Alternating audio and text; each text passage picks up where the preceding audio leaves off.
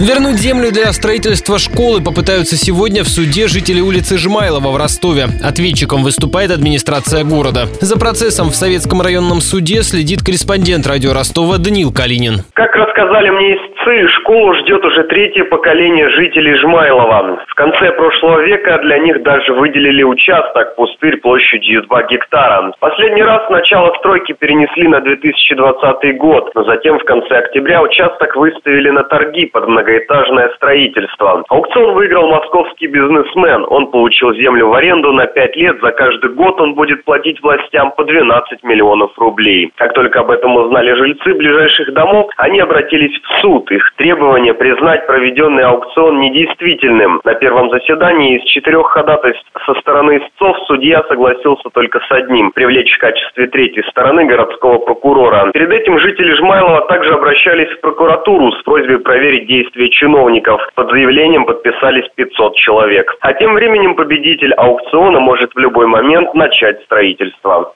Жители Жмайлова и раньше проявляли активную гражданскую позицию. В минувшем сентябре они обратили внимание журналистов на строительство торговых ларьков во дворе многоэтажек, из-за чего оказался перегорожен подъезд к жилым домам.